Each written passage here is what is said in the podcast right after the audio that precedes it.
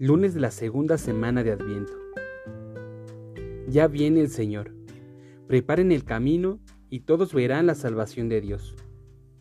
Adviento es un tiempo privilegiado para preparar la venida del Señor, pero a veces la preocupación se centra más en lo externo, las luces, los adornos, la música, la comida y toda la fantasía con la cual queremos rodear nuestras navidades.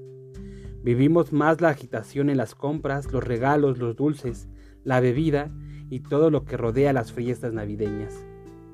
Nuestros sentidos necesitan lo simbólico para llegar a la verdadera realidad que se da en el corazón y que a veces se queda en segundo plano. No es acertado vivir la Navidad anticipadamente a nuestro modo. El Adviento nos anuncia el tiempo de espera y de preparación para la vida.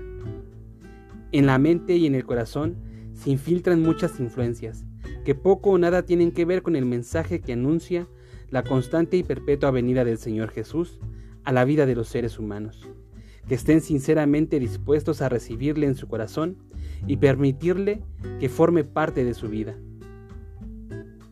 Una palabra desde el corazón.